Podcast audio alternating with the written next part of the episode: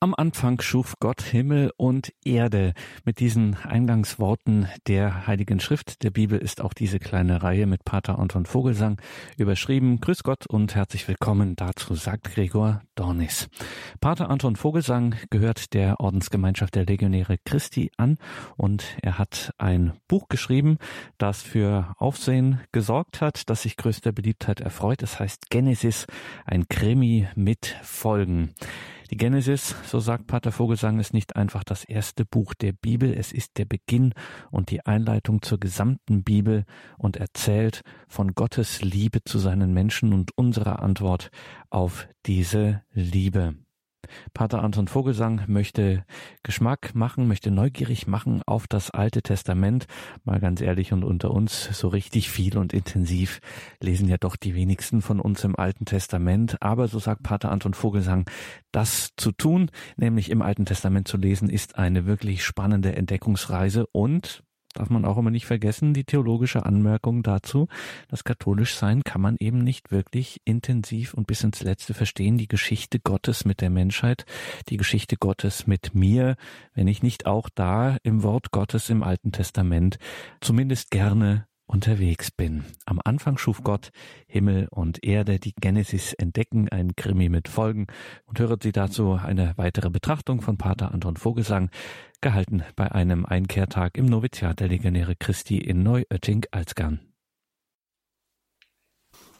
Wir gehen weiter. Jemand hat mich gefragt in der Pause, warum Bathseba eine, ein Typus, eine Vorform von, von Maria ist. Und äh, weil sie hat mit David König gesündigt. Und natürlich erst möchte ich sagen, dass die Vorformen aus dem Alten Testament sind immer unvollkommen. Und man kann nicht alles eins zu eins ordnen. Ja? Weil es ist die, die, das Neue Testament, was Jesus tut, uh, ist viel größer, als was im Alten Testament geschehen ist. Aber es gibt eine Verbindung. Es gibt Beziehungen, die helfen uns zu, ein bisschen tiefer zu verstehen, was Jesus getan hat. Und so im Beispiel im Alten Testament, wenn man die Geschichte von Israel kennt, was sehr wichtig ist, man liest das aus König David sehr alt war. Es gab eine Art Streit zwischen seinen Sohnen, zwischen den Geschwistern, wer sollte König werden. Besonders einer, der Adonia hieß, wollte König sein, obwohl Gott David versprochen hat, dass Salomo König sein sollte. Und so, wir lesen in, in, das, in dem ersten Buch der Könige, in Kapitel 1, dass der Prophet Nathan zu Bathseba geht. In 1, Vers 11.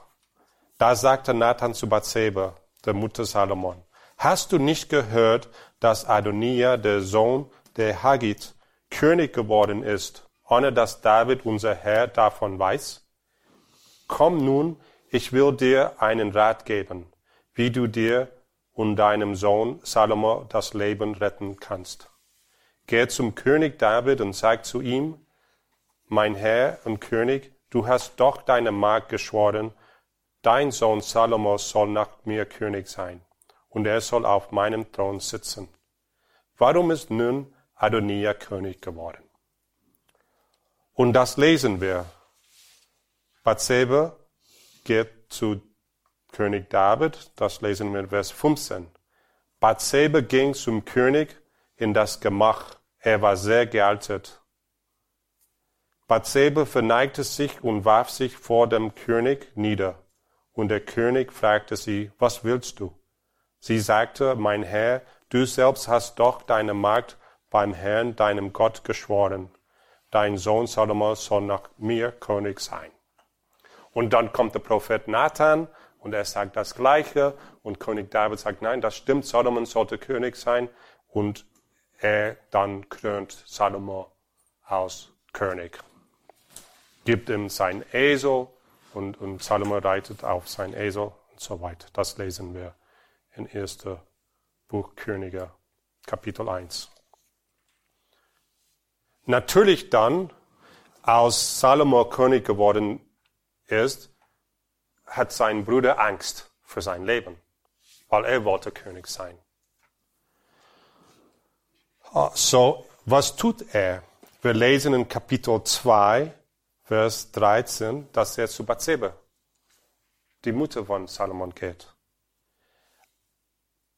2, Vers 13. Adonia, der Sohn der Hagit, begab sich zu Bathseba, der Mutter Salomos. Sie fragte ihn, kommst du in friedlicher Absicht? Er antwortete, ja. Dann fuhr er fort, ich möchte mit dir reden. Sie erwiderte, rede nur. Da sagte er, du weißt, dass mir das Königtum zustand und dass ganz Israel mich als König haben wollte. Doch ist mir die Königswürde entgangen, sie ist meinem Bruder zugefallen, weil sie ihm vom Herrn bestimmt war. Jetzt aber möchte ich eine einzige Bitte an dich richten. Weise mich nicht ab. Sie antwortete, sprich sie nur aus. Da begann er, rede doch mit König Salomo, dich wird er nicht abweisen. Bitte ihn, dass er mir Abishag aus Schunen zur Frau gibt. Bathseba erwiderte, gut, ich werde in deiner Angelegenheit mit dem König reden. So, Bathseba geht zum König, das lesen wir ab Vers 19. Als nun Bathseba zu König Salomo kam, um mit ihm wegen Adonias zu sprechen, erhob sich der König, ging ihr entgegen und verneigte sich vor ihr. Dann setzte er sich auf seinen Thron und ließ auf, auch für die Königin Mutter einen Thron hinstellen. Sie setzte sich an seine rechte Seite und begann, eine einzige kleine Bitte hätte ich an dich. Weise mich nicht ab. Der König antwortete ihr, sprich sie nur aus, Mutter, ich werde dich nicht abweisen. So, was sehen wir hier? Wir sehen, dass als König David noch lebte und Bathseba wollte mit ihm sprechen, um uh, zu sagen, dass ihr Sohn Salomon König sein sollte. Sie kommt zu König David und sie muss sich verneigen vor ihm. Er ist der König. Sie ist nur eine von seinen vielen Frauen. Sie muss vor ihm verneigen und, oh, du König, wie groß du bist und so. Und dann, wenn er es erlaubt, dann darf sie ihr Bitte bringen.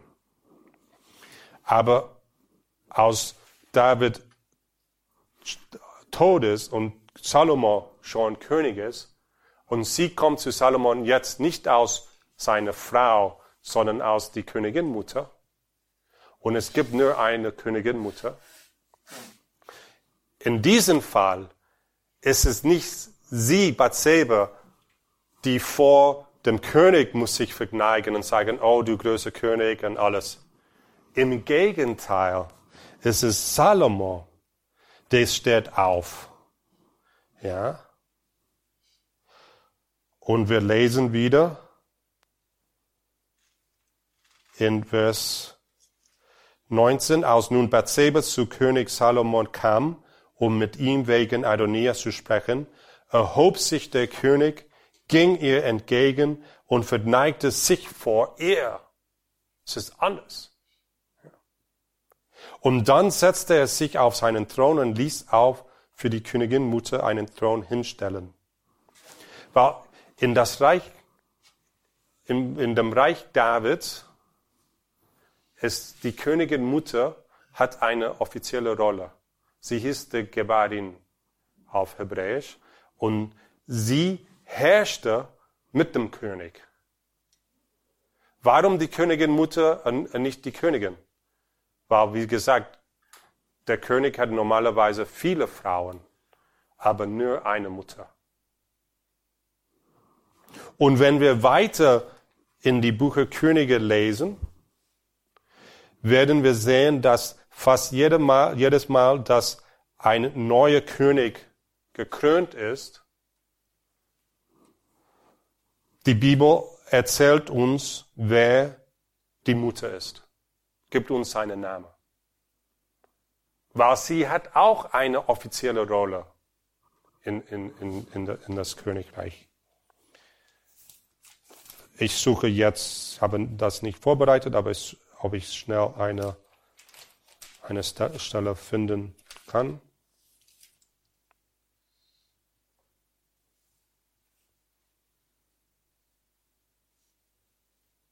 Hier zum Beispiel 1. Könige Kapitel 22, Vers 40.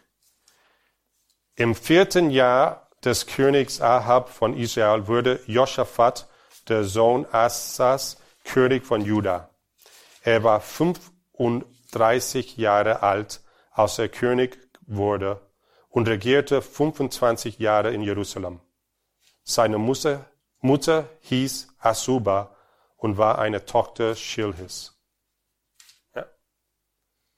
Und das ist nicht, um uns ein bisschen Information zu geben, aber wie schön, seine Familie hat sich gefreut. Nein, es weil sie als Königin Mutter hat auch eine offizielle Rolle in dem Königreich. Und wir sehen auch in anderer Stelle, ich kann sie nicht alles auswendig und werde sie jetzt nicht versuchen zu finden, aber wie ähm, wie manchmal der König zu seiner Mutter ging, um Rat zu bitten. Sie herrschte auch. So, wenn der König gekrönt war, war seine Mutter auch als Königin, als Geberin gekrönt. Und das sehen wir auch im Buch der Offenbarung in Kapitel 11 und 12.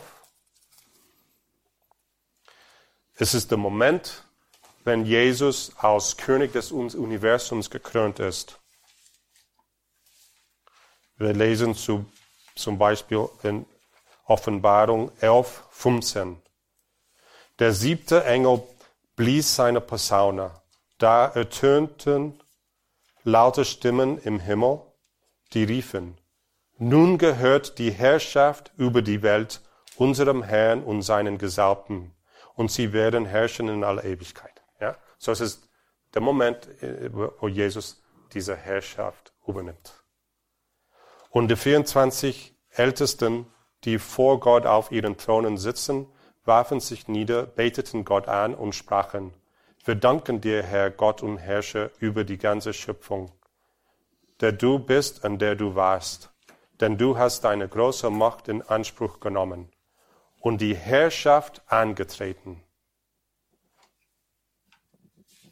Die Volke, Völker gerieten in Zorn, da kam dein Zorn und die Zeit, die Töten zu richten, die Zeit, deine Knechte zu belohnen, die Propheten und die Heiligen und alle, die deinen Namen fürchten, die Kleinen und die Großen, die Zeit alles zu verderben, die die Erde verderben.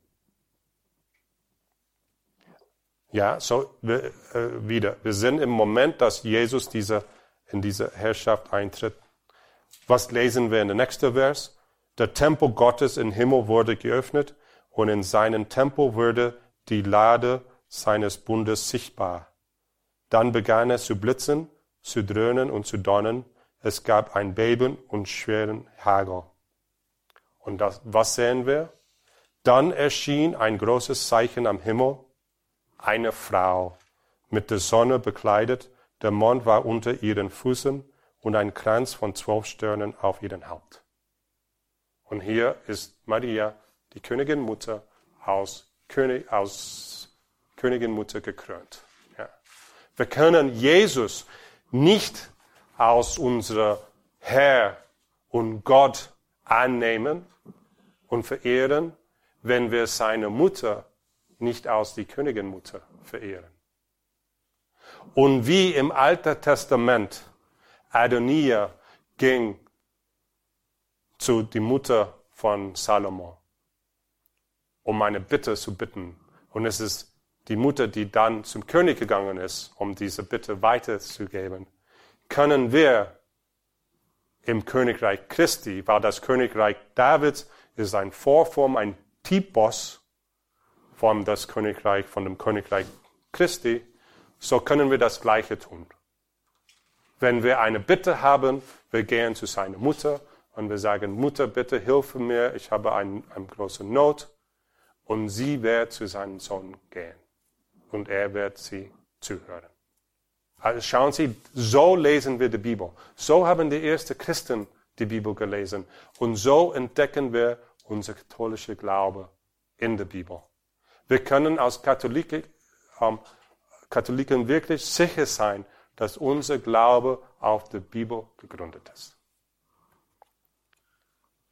Aber um das zu verstehen, muss man die Geschichte der Bibel, die Geschichte des Alten Testaments kennenlernen. Und das bedeutet Arbeit. Ja. Es ist ein lebenslang Arbeit. Ja. Man kann nicht in einer Stunde oder in einem Tag oder eine Woche über die ganze Alt, das ganze Alte Testament reden. Ja. Aber wenn man jeden Tag ein bisschen aus der Bibel liest, wenn man gute Bücher liest, gute Gespräche hat, ja, wird man äh, die, die Bibel besser und besser kennenlernen.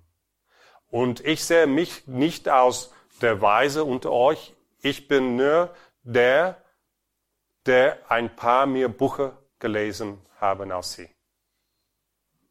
Ich, ich habe vor einigen Jahren auf diesem Weg angefangen. Und so, ich, ich weiß ein bisschen mehr als Sie, aber wenn Sie äh, auf diesem Weg gehen und fangen die Bibel so zu lesen und sich auszubilden, in, in ein paar Jahren werden Sie das Gleiche sagen als ich, als ich sogar mehr. Ja. Um, ähm, und es ist wirklich schön.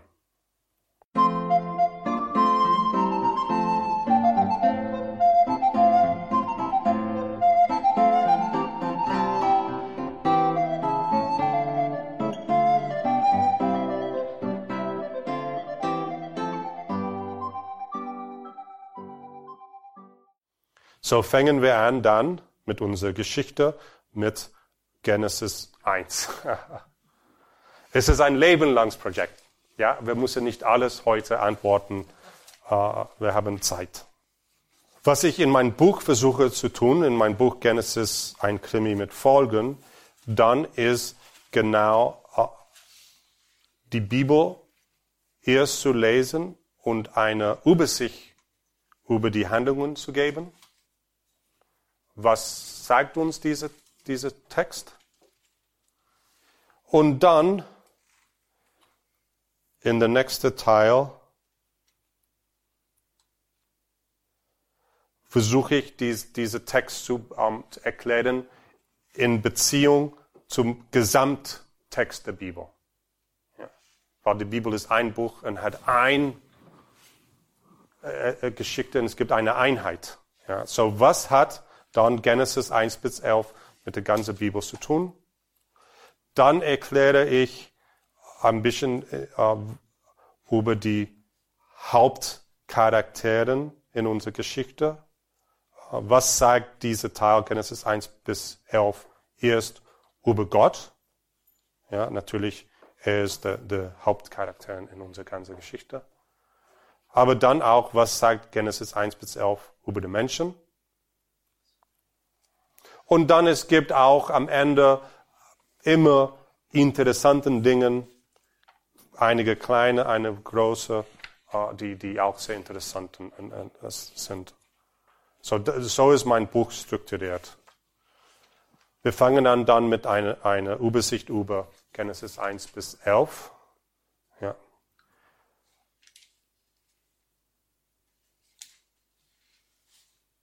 Ja, und es geht über die Schöpfung, Genesis 1. Die, und es gibt heute die Frage, war es wirklich so? Hat Gott wirklich die Welt und alles in, in sechs Tagen geschaffen, wie es in der Bibel beschrieben ist? Und hier wollte ich wiederholen, was ich am Anfang gesagt habe, dass wenn wir die Bibel verstehen wollen, müssen wir versuchen zu verstehen, was der menschliche Autor sagen wollte. Ja. Das ist der, der wortliche Sinn. Wollte der Autor von Genesis wirklich beschreiben, wie Gott die Welt geschaffen hat? Und meinte es wirklich und wortlich in sechs Tagen, 24 Stunden Tagen? Und, und ich behaupte, nein. Es gibt einige, die, die zeigen, ja, aber in, in, unter katholische Exegeten sind, ich glaube, fast, fast keiner. Das sind mehr in, in der Freikirche unter Protestanten. Ähm, ich denke, dass der Verfasser wollte eine andere Frage antworten. Nicht wie Gott die Welt geschaffen hat, sondern was erschuf Gott? Was hat er geschaffen? Und er gibt die Antwort dieser Frage, diese wichtige Frage schon im ersten Vers. Was hat, was, was hat Gott geschaffen? Er sagt den Himmel und die Erde. Das heißt alles. Alles, was besteht im, in der geistigen Welt und in der physischen Welt, hat Gott erschaffen. Und Vers 2 beschreibt den ursprünglichen Zustand der Welt. Die Erde aber war wüst und wehr. Finsternis lag über der Ölflut und Gottes Geist schwebt über dem Wasser. Was hier beschrieben ist, ist eine Art Chaos. Ja, ganz ähnlich wie nach einem Sturm. Wir haben in diesen Tagen Bilder aus Amerika gesehen, nach äh, die, diese Hurrikanen, äh, alles, was sie zerstört haben. Und es war Chaos. Dunkel, Wind, Flutung. Ja, das ist, was die Menschen erlebt haben. Und, und mit diesem Bild möchte der Verfasser den Anfang beschreiben. Es gab Chaos. Und unter solchen Umständen war die Welt natürlich unbewohnbar. So, der Bericht über die, Erschaffung der Welt legt weniger den Fokus auf die Frage nach dem Ursprung des Lebens, sondern vielmehr auf die Verwandlung, die hier vonstatten geht. Gott wandelt das Chaos um und es entsteht Ordnung. Zuerst überwand Gott das Chaos der Dunkelheit. Am ersten Tag schuf er das Licht, lesen wir in Genesis 1, 3 bis 5. Gott sprach, es werde Licht. Und so weiter. Dann überwand er das Chaos der Flut. Die Welt war unbewohnbar, denn Wassermassen erfüllten die gesamte Atmosphäre. Gott löste dieses Problem am zweiten Tag. Er schuf ein Gewölbe und trennte so das Wasser obenhalb und unterhalb voneinander. Das lesen wir in Genesis 1, 6 bis 8. Dann sprach Gott, ein Gewölbe entstehe mitten im Wasser und scheide Wasser von Wasser. Im Hebräischen bezeichnet das Wort für Gewölbe eine Art Konstrukt aus Metall, das das Regenwasser zurückhält. Und auf diese Weise würde Platz für die Luft zum Atmen geschaffen. Das Land war jedoch immer noch mit Wasser bedeckt. Und daher befahl Gott am dritten Tag dem Wasser unterhalb des Himmels, sich zu sammeln und ließ so das trockene Land entstehen. Das lesen wir in Genesis 1, 9. Dann sprach Gott, das Wasser unterhalb des Himmels sammle sich an einen Ort, damit das Trockene sichtbarer werde. So geschah es. Das Trockene nannte Gott Land. Und so, in, in diese ersten drei Tage hat Gott die Ordnung geschaffen, was wichtig für das Leben ist. An den nächsten drei Tagen hat er das erfüllt mit Schöpfungen. Ja.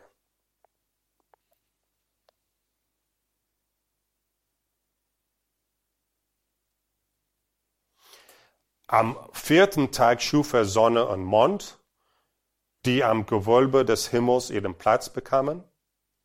Am fünften Tag schuf Gott die Vögel, denen er ihnen Platz am Himmel zuwies, und die Fische setzte er in das Wasser. Und endlich am sechsten Tag erschuf er zuerst die Tiere und dann den Menschen, die das Land bevölkerten. Lesen wir in Genesis 1, 27. Gott schuf also den Menschen aus sein Abbild, als Abbild Gottes schuf er ihn, aus Mann und Frau schuf er sie.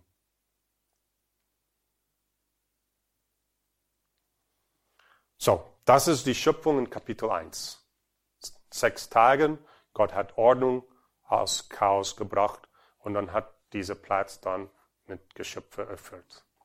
Sternen, Sonne, Mond, Pflanzen, Tieren, Menschen. Genesis 2 erzählt, erzählt einen zweiten Schöpfungsbericht. Dieser Bericht ist anders.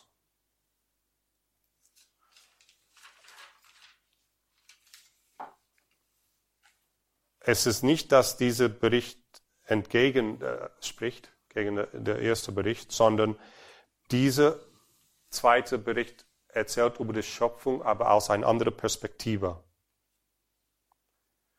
Im ersten Kapitel hat der Autor die Frage, was hat Gott geschaffen, beantwortet. Jetzt in diese zweite Kapitel möchte ich ein, eine andere Frage antworten. Und diese Frage lautet, warum hat Gott uns geschaffen?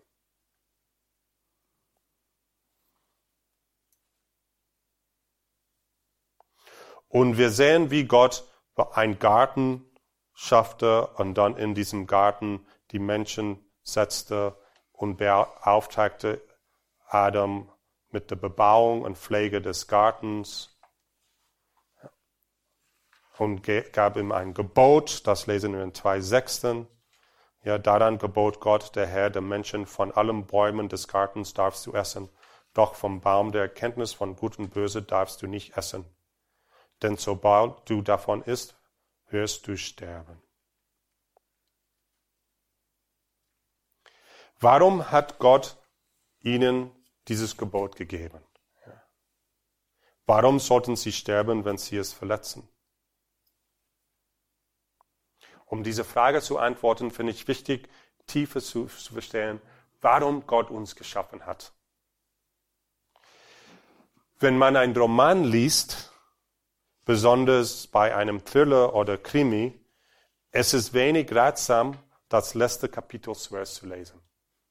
Ja weil dann, denn das würde die ganze Spannung zunichte machen. Wenn man weiß schon, wer der Mörder ist, dann man hat keine Lust, das Buch zu lesen. Aber die Bibel ist anders. Die Bibel ist ein Buch und hat eine Einheit. Und so, was wir im letzten Kapitel sehen, hat eine Verbindung mit, mit dem ersten Kapitel. So, warum hat Gott uns geschaffen? Das lesen wir mit mehr Klarheit im Buch der Offenbarung, Offenbarung 21, 1 bis 4. Dann sah ich einen neuen Himmel und eine neue Erde, denn der erste Himmel und die erste Erde sind vergangen. Ich sah die heilige Stadt, das neue Jerusalem von Gott her aus dem Himmel herabkommen. Sie war bereit wie eine Braut, die sich für ihren Mann geschmückt hat. Da hörte ich eine laute Stimme von Thron her rufen. Hier kommt der wichtigste Satz.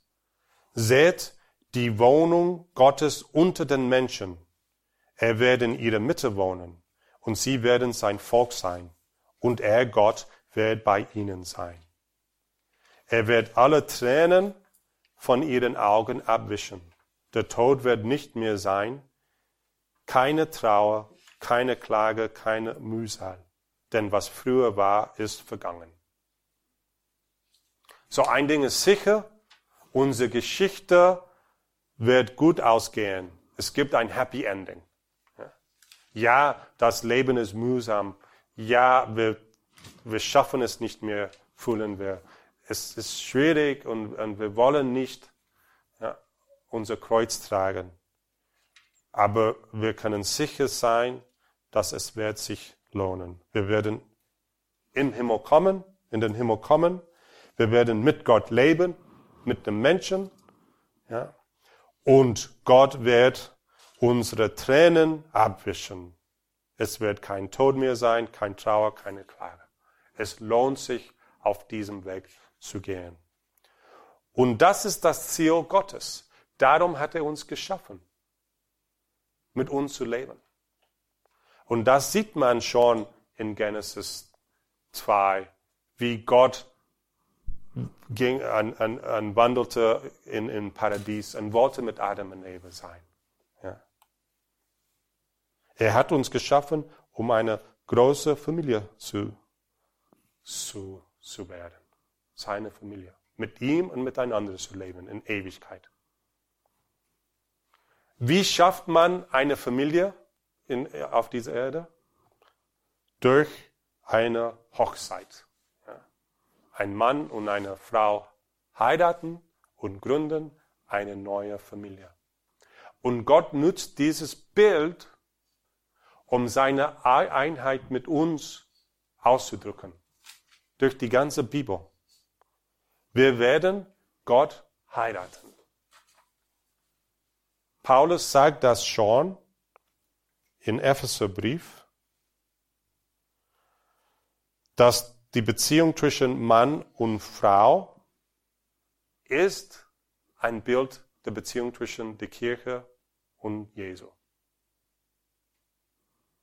Wie ein Mann und eine Frau nach der Ehe eins werden, eins Fleisch werden, so wird Gott, Jesus, mit uns, seine Kirche, eins werden. Wir werden ihn heiraten. Das lesen wir in Offenbarung Kapitel 19 ab Vers 6. Halleluja, denn König geworden ist der Herr, unser Gott, der Herrscher über die ganze Schöpfung. Wir wollen uns freuen und jubeln und ihm die Ehre erweisen. Denn gekommen ist die Hochzeit des Lammes und seine Frau hat sich bereit gemacht. Wir, die Kirche, sind seine Frau. Und wir bereiten uns dafür. Wir machen uns schön. Wir schmucken uns, um ihn zu heiraten. Dafür hat Gott uns geschaffen. Und dieses Bild unserer Ehe zu Gott ist nicht nur etwas komisch, wo man, dass man hier und da in zwei Stellen in der Bibel findet. Es ist überall. Es ist überall. Die Propheten sprechen darüber. Zum Beispiel in Jesaja 54 lesen wir, dann will ich selbst sie verlocken ich will sie in die Wüste hinausführen und sie umwerben. Sie werden mir dorthin bereitwillig folgen, wie in den Tagen ihrer Jugend, wie damals, als sie aus Ägypten heraufzog. An jenem Tag, sprach des Herrn, wirst du zu mir sagen, mein Mann und nicht mehr mein Baal. Ich traue dich mir an auf ewig. Ich traue dich mir an um den Brautpreis von Gerechtigkeit und Recht von Liebe und Erbarmen. Ich traue dich mir an um den Brautpreis meiner Treue. Dann wirst du den Herrn erkennen. Ah, das ist Hosea 2, 16 bis 22. Und dann Jesaja 54, 5. Denn dein Schöpfer ist dein Gemahl, Herr der Heere ist sein Name. Denn dein Schöpfer ist dein Gemahl. Auch im Evangelium wird uns Jesus als Bräutigam vorgestellt. In Matthäus 9, 14. Da kamen die Jünger des Johannes zu ihm und sagten, warum fasten deine Jünger nicht, während wir und die Pharisäer fasten? Jesus antwortete ihnen, können denn die Hochzeitgäste trauen, solange der Bräutigam bei ihnen ist? Es werden aber Tagen kommen, da wir ihnen der Bräutigam genommen sein dann werden sie fasten. Jesus ist der Bräutigam und wir sind seine Braut. Und Gott will mit uns heiraten. Gott will mit uns zusammenleben. Darum hat er uns geschaffen. Und so war es am Anfang. Es war alles schön und äh, Gott lebte und äh, kam im Paradies und, und war mit Adam und Eva und sie haben ja, zusammen gelebt. Warum dieses Gebot nicht von dem Baum zu essen? Warum sollten sie sterben? Weil die Liebe muss man mit Liebe beweisen. Gott, der der Liebe ist, weil Gott dreifaltig ist und die Liebe ist dreifaltig, hat uns aus Liebe geschaffen. Ja. Die Liebe ist immer kreativ. Die Liebe ist immer schöpferisch. Ja. Wenn man liebt, man öffnet sich zu anderen. Und es war nicht, weil Gott langweilig war im Himmel. Und dann hat gedacht, ich, ich bin hier schon fünf Milliarden Jahre und ja, ich weiß nicht, was zu tun. Gut, ich schöpfe um Menschen, um, um, um, so dass ich etwas zu tun habe. Nein, es war nicht so. Es ist anders. Seine Liebe, seine Freude war so groß, dass er wollte uns schaffen, um mit uns seine Liebe zu teilen. Sie, eine Ehepaar, wenn sie sich einander so sehr lieben, dass sie wollen Kinder haben, aus Ausdruck ihrer Liebe, um ihr, mit diesen Kindern die Liebe zu teilen. Und die Liebe wird dann noch größer. Aber wir müssen auch die Liebe zurückzeigen. Ja? Beide müssen einander lieben. Und wie, wie tun wir das? Indem wir Gott gehorchen. Und Gott hat den Menschen ein ganz kleines, einfaches Gebot gegeben. Paradies war voll mit Bäumen. Sie könnten von allem essen, außer ein Baum. Um die Liebe zu zeigen. Aber leider ist das nicht geschehen. Und so kommen wir zu Kapitel 3 von unserer Geschichte, der Sünderfall. Wie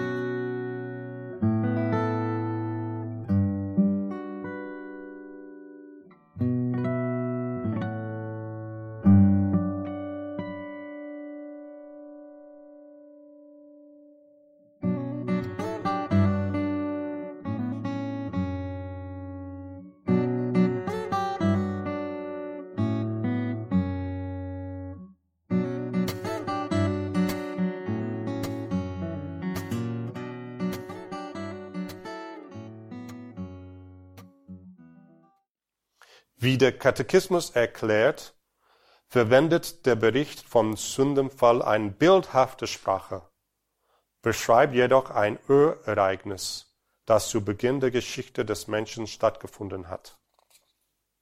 Das ist Nummer 390 von unserem Katechismus. Was veranlasste Adam und Eva zum Ungehorsam gegen Gott? Um es in einem Wort zu sagen, Stolz. Leider.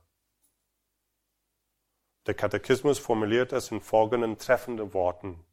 Nummer 397 sagt, von Teufel versucht, ließ der Mensch in seinem Herzen das Vertrauen zu seinem Schöpfer sterben, missbrauchte seine Freiheit und gehörte dem Gebot Gottes nicht. Darin bestand die erste Sünde des Menschen. Danach wird jede Sünde Ungehorsam gegen Gott und Mangel an Vertrauen auf seine Güte sein. Das ist Nummer 397 und 398 sagt, in dieser Sünde zog der Mensch sich selbst vor, Gott vor und missachtete damit Gott. Er entschied sich für sich selbst gegen Gott, gegen die Erfordernisse seines eigenen Geschöpfseins und damit gegen sein eigenes Wohl. In einem Zustand der Heiligkeit erschaffen, war der Mensch dazu bestimmt, von Gott in der Herrlichkeit völlig vergöttlich zu werden. Von Teufel versucht wollte er wie Gott sein, aber ohne Gott und vor Gott und nicht Gott gemäß. Und das ist der Punkt. Gott hat uns geschaffen und wollte uns vergöttlichen, dass wir als seine Kinder in seiner Familie äh, für Ewigkeit leben. Aber wir, wir wollten durch unseren Stolz wie Gott sein, aber ohne Gott. Wir wollten unser eigener Weg gehen. Wir wollten selbst entscheiden können, was gut ist und was böse ist. Und das lesen wir in Genesis Kapitel 3. In Genesis 3, 1 kommt der Teufel in Form einer Schlange und verführt Eva mit einer ganz gefährlichen Frage. Hat Gott wirklich gesagt, ihr dürft von keinem Baum des Gartens essen? In dieser Frage gibt es viel Gift. In dieser Frage gibt es schon den Samen von Missvertrauen. Und das ist die große Lüge des Teufels. Der Teufel hasst uns, weil er Gott hasst. Der Teufel hasst uns, weil wir im Abbild Gottes geschaffen sind und will uns von Gott trennen. Wie hat er das damals getan und wie tut er es noch heute? Er sät in unser Herzen diese Missvertrauen. Gott ist eigentlich der Böse. Du kannst Gott nicht vertrauen. Gott ist eifersüchtig ja, von seiner Göttlichkeit.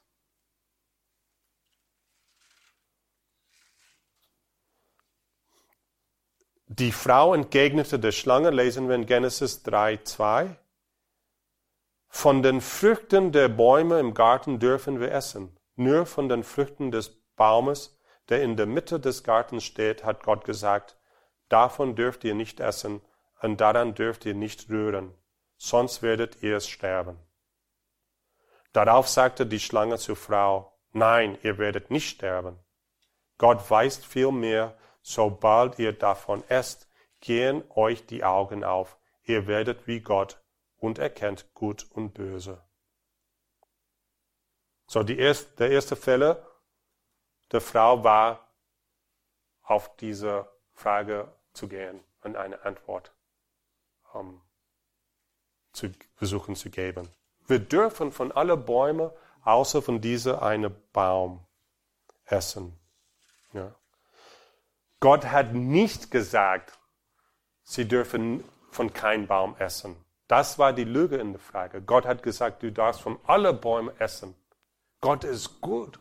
Gott ist ähm, großzügig. Nur ein Baum, von einem Baum dürft ihr nicht essen, weil ich möchte ein Zeichen deiner Liebe sehen. Aber der Teufel spielt ja, und fragt, dürft ihr von kein Baum? Wie oft denken wir das? Gott verdirbt mein Leben. Wenn ich Gott folge, dann kann ich das nicht tun und ja, das nicht tun und er begrenzt meine Freiheit. Und im Gegenteil, Gott will, dass wir leben, dass wir glücklich sind, dass wir voll menschlich sind. Aber wir vertrauen ihm nicht. In ihrem Herzen war jetzt der hochmütige Wunsch geweckt worden, wie Gott zu sein. Und das ist was Komisches, weil Gott hat uns geschaffen, um uns zu vergöttlichen, um uns sein Kinder zu werden. Es ist wahr. Aber wir sollten auf seinen Weg gehen. Und so erlag Eva der Versuchung und aß von der verbotenen Frucht. Dann verführte sie Adam dazu, ebenfalls von dieser Frucht zu essen. Und was ist geschehen? Leider, anstatt wie Gott zu werden, gingen beiden die Augen auf und sie erkannten, dass sie nackt waren. Sie hefteten Feigenblätter zusammen und machten sich einen Schutz. Ja, es ist ja, komisch. Statt Gott zu werden, sind sie dann in ihr Nacktheit entblößt. In ihr Nichtsein. Ja? Und dann standen sie da in Angst, Angst voneinander, Angst vor Gott, ja. schwach. Das ist die Folge der Sünde. Wenn wir denken, dass wir Gott nicht vertrauen können und gehen unseren eigenen Weg. Wenn wir wollen Gott sein ohne Gott. Das geschieht zu uns auch heute. Und dann, als sie Gott im Garten umhergehen hörten, wurden sie von Angst erfüllt und versteckten sich vor ihm. Und Gott fragte Adam, wer hat dir gesagt, dass du nackt bist? Hast du von dem Baum gegessen, von dem zu essen ich dir verboten habe? Und leider gab Adam seine Sünde nicht zu sondern beschuldigte Eva. Und eigentlich, er beschuldigt Gott. Er sagt, die Frau, die du mir beigestellt hast, sie hat mir von dem Baum gegeben und so habe ich gegessen. Ja? Die Frau, die du mir gegeben hast, es ist deine Schuld, dass ich das gemacht habe. Und Eva handelte genauso und gab der Schlange die Schuld. Die Schlange hat mich verführt und so habe ich gegessen. Ich finde das fast so tragisch aus der ersten Sünde. Weil ich bin überzeugt, hätte Adam das erkannt, hätte er sich bereut, hätte er Gott gesagt, Gott, ja, es tut mir leid, ich war schwach, ich habe es getan, aber ich nehme die Schuld an die Verantwortung für meine Handlungen an. Ich bin überzeugt, dass Gott hätte ihm dann verzeihen. Weil man sieht diese Muster durch und durch die Bibel. David hat eine große Sünde begangen mit Bathseba. Ehebruch und Mord. Und der Prophet Nathan kommt zu ihm. Aber sobald David erkennt, ich glaube in 2 Samuel Kapitel 12, dass er gesündigt hat. Was sagt sofort der Prophet Nathan? Deine Sünde sind dir vergeben. Das gleiche mit der König Ahas. Das gleiche mit der Stadt Ninive. Ja, als äh, Gott der, dem Prophet Jonah schickte. Und Jona hat dann ging äh, durch die Straße und hat ausgeschrien, bekehrt euch, in 40 Tagen zerstöre ich diese Stadt. Und sie haben zugehört. Und die Leute haben sich bereut, haben Buße getan, haben gefastet. So, sogar auch der König. Und Gott hat die Stadt verzeiht. Aber wenn wir unsere Schuld nicht erkennen, wenn wir versuchen, die Verantwortung an jemand anderes zu schieben, sogar an Gott zu schieben. Es ist dein Schuld, Gott. Weil ich so und so bin, weil ich in dieser Situation bin, weil ich weiß nicht was, es ist dein Schuld, habe ich das gemacht. Dann verzeiht uns Gott nicht. Er erzieht uns durch eine liebende Strafe.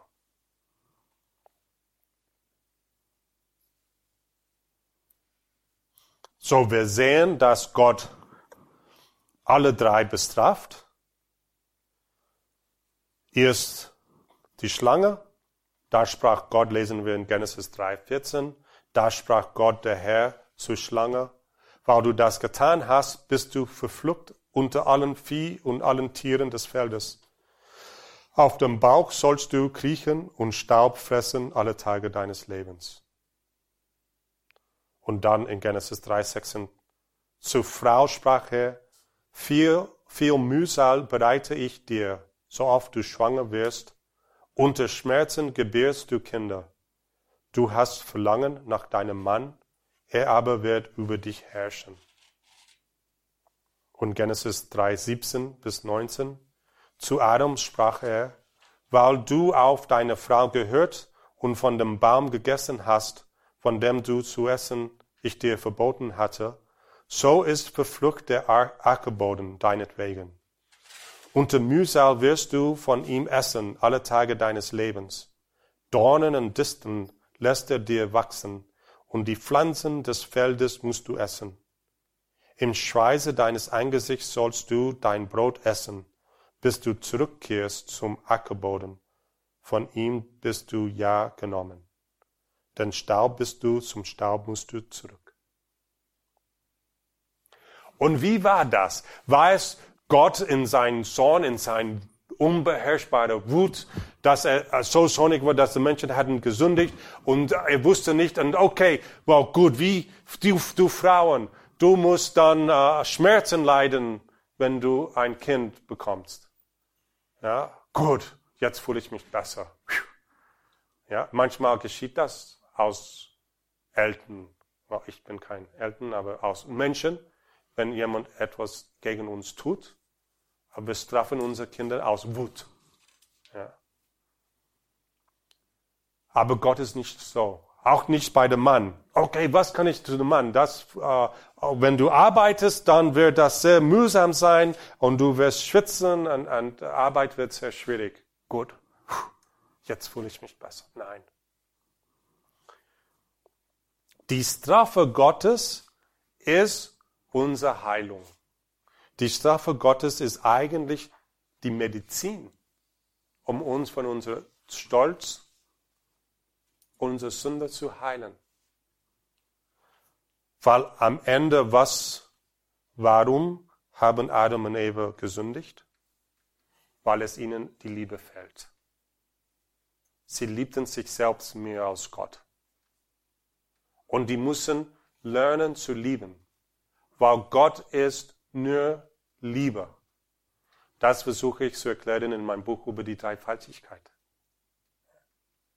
Gott ist die Liebe, oder entschuldigen, Gott ist dreifaltig, weil er die Liebe ist. Weil die Liebe selbst dreifaltig ist. Um Liebe zu haben, zu bestehen, braucht man drei Dinge.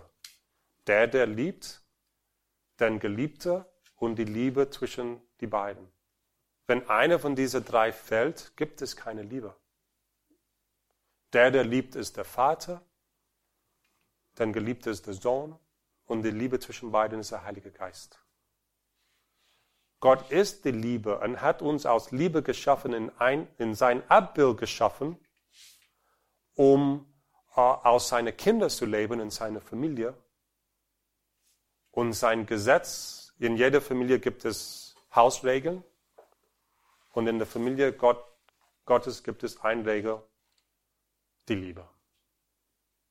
Und das hat Adam und Eva gefällt. Sie haben sich selbst mehr geliebt.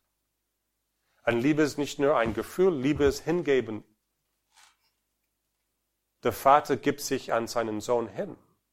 Er gibt alles, was er hat in die Dreifaltigkeit. Und darum ist der Sohn gleich genau wie der Vater. Und Jesus liebt seinen Vater zurück. Das sehen wir am besten am Kreuz. Er gibt alles zurück zum Vater, sein ganzes Leben.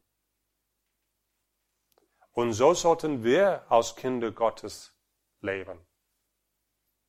Aber wir schaffen es nicht. Wir sind alle Egoisten. Wir lieben uns selbst und sind nicht bereit, uns hinzugeben. Und so, diese Strafe ist unsere Medizin. Wenn eine Frau unter Schmerzen gebärst, lieb sie. Sie gibt sich selbst hin. Und wenn ein Mann arbeitet unter Mühsal und schwitzt alle Tage seines Lebens, liebt er. Und das ist unsere Medizin. Wir sollten lernen zu lieben bis wir sterben.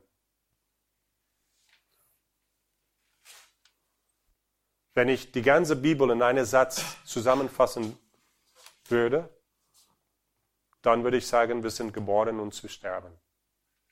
Aber nicht in eine negative existenzielle, existenzielle Weise, wie die Philosophen aus etwas tragisch, sondern das ist wirklich unsere Berufung. Sterben aus Liebe.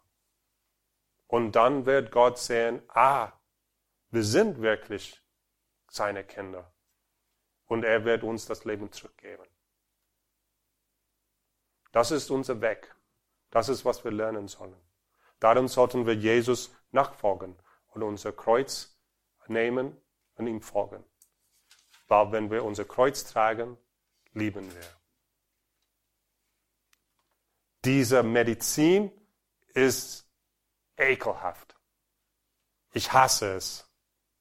Ja, ich bin wie ein Kind, der krank ist und meine Mutter kommt mit einer Medizin, die wirklich, er nicht, will es nicht nehmen und ich weine oder ich eine Spritze brauche und ich will nicht die Spritze und ich weine und ich, ich, ich schimpfe. Ich erinnere, ich, ich glaube, ich war zwölf Jahre alt, als ich das erste Mal nicht geweint habe, wenn ich eine Spritze bekommen habe. Und ich war sehr stolz. Ja. Um diese Strafe Gottes ist wie diese Spritze. Es tut weh, aber es tut uns gut, weil wir lernen so zu lieben.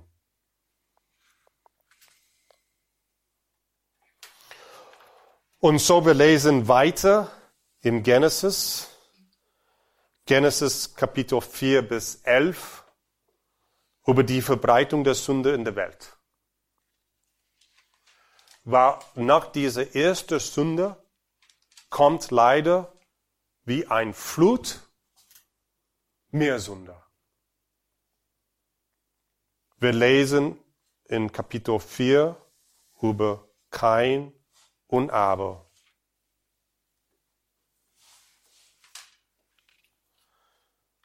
Aber ich, entschuldigen, ich habe etwas vergessen zu sagen. Gott straft Adam und Eva, ja, aber er gibt ihnen immer noch eine, ein Zeichen seines, seiner Liebe. Gott, der Herr, machte Adam und seine Frau Röcke aus Fellen und bekleidet sie damit. Er kümmert sich immer noch für uns. Er liebt uns immer noch. Ja. Weil seine Liebe treu ist.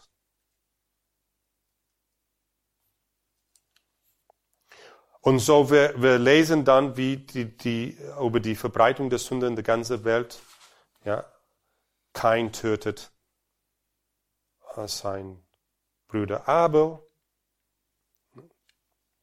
Und dann wir lesen über die Nachkommen von Kain. Und, und sie sind noch schlimmer als Kain. In Genesis 4,19 lesen wir über Lamech, Lamech nahm sich zwei Frauen, zum ersten Mal in der Heilsgeschichte, ja, ist dann ein Mann hat zwei Frauen genommen statt einer. Das war auch gegen Gottes Plan. Die eine hieß Ada, die andere Zilla. Das ist Genesis 4,19. Lamech sagte zu seinen Frauen, Ada und Zilla, hört auf meine Stimme, ihr Frauen Lamechs lauscht meine Rede. Ja, einen Mann erschlage ich für eine Wunde und eine Knaben für eine Striemer. Wird kein siebenfach gerecht, dann Lamech siebenundsiebzigfach.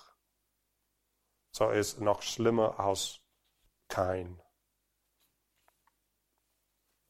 In Genesis 6 bis 9, wir lesen über Noach und die Sinnflut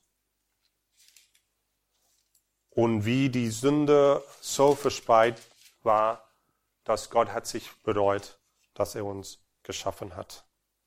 Wir lesen in Genesis 6, 5. Der Herr sah, dass auf der Erde die Schlechtigkeit des Menschen zunahm und dass alle Sinnen und Trachten seines Herzens immer nur böse war. Da, reut, da reute es den Herrn, auf der Erde den Menschen gemacht zu haben, und es tat seinem Herzen weh. Gott versucht dann mit der Flut eine neue Schöpfung zu machen. Es gibt viele Parallelen. Ich habe jetzt die, die Zeit nicht da, darüber zu, zu, zu, ähm, zu gehen, äh, zwischen der ersten Schöpfung und jetzt äh, diese Sinnflut. Es gibt wieder Wasser, es gibt wieder Wind. Die Tiere gehen im, im Arch in, in, in die gleiche Ordnung aus, oder umgekehrte Ordnung aus bei der Schöpfung. Und, und es ist eine neue Schöpfung. Leider sind dann Dinge nicht besser geworden. Noach und seine Söhne sündigen. Und dann wir kommen zum, in Genesis 11, der Turmbau, Turmbau zu Babel. Alle Menschen hatten die gleiche Sprache und gebrauchten die gleichen Worte. Genesis 11, 1 bis 4. Als sie von Osten aufbrachen, fanden sie eine Ebene im Land China und siedelten sich dort an. Sie sagten zueinander, auf, formen wir Lehmziegel und brennen wir sie zu Backsteinen. So dienten ihnen gebrannte Ziegel aus Steine und Erdpech aus Mörtel. Dann sagten sie, auf, bauen wir uns eine Stadt und einen Turm mit einer Spitze bis zum Himmel und machen wir uns damit einen Namen, dann werden wir uns nicht über die ganze Erde zerstreuen. Machen wir, bauen wir einen Turm mit einer Spitze bis zum Himmel. Es ist wieder die gleiche Sünde. Sie wollen wie Gott sein. Sie wollen in den Himmel kommen, aber ohne Gott. Sie wollen ihr eigener Gott sein. Diese Muster wiederholt, wiederholt sich in der Geschichte der Menschheit bis zu unseren Tagen. Und es ist nicht so, dass wir wollen auch unsere Gott sein, dass wir auch unsere Wege entschieden möchten und dass wir auf diese Lüge des Teufels gegangen sind wir können eigentlich Gott nicht vertrauen. Er ist der Böse. Du musst dein Eigenwerk suchen. Du musst dich selbst verteidigen. Du musst für dich selbst kämpfen. Du musst alles dich selbst tun. Weil, weil Gott liebt dich nicht. Weil Gott dich alleine gelassen hat. Das ist die große Lüge die große Versuchung, weil Gott nur gut ist, Gott nur die Liebe ist. Er liebt uns unendlich. Ja, es scheint, als ob er manchmal uns verlassen hat, dass wir allein sind. Aber es ist nicht so. Wie Gott Adam und Eva bekleidet hat und hat für sie immer noch gekümmert, tut Gott das Gleiche zu uns. Wir müssen zu ihm umkehren, ihm vertrauen, seinen Wegen folgen. Ja, sein Kreuz oder unser Kreuz aufnehmen. Weil das ist, was er will. Er will, dass wir lernen zu lieben. Dass wir auf ihn vertrauen bis zum Tod. Und dann wird er uns das ewige Leben schenken. Das war die Credo-Sendung bei Radio Horeb und Radio Maria mit einem Beitrag des gebürtigen Brasilianers Pater Anton Vogelsang von den Legionären Christi im Noviziat der Legionäre Christi, wo immer wieder Einkehrtage und Fortbildungstage stattfinden, die allen Interessierten offenstehen, hat er sein Buch Genesis, ein Krimi mit Folgen, die Bibel lesen, lernen vorgestellt. Die näheren Angaben dazu natürlich wie immer in den Details zu dieser Sendung auf horeb.org und auf horeb.org kann man sich auch eine CD bestellen beziehungsweise diesen Vortrag dann in der Mediathek morgen im Laufe des Tages dann auch nachhören. Hier folgt jetzt um 21.40 Uhr die Komplett, das Nachtgebet der Kirche. Bleiben Sie dran und beten Sie mit. Alles Gute und Gottes reichen Segen wünscht ihr, Gregor Dornis.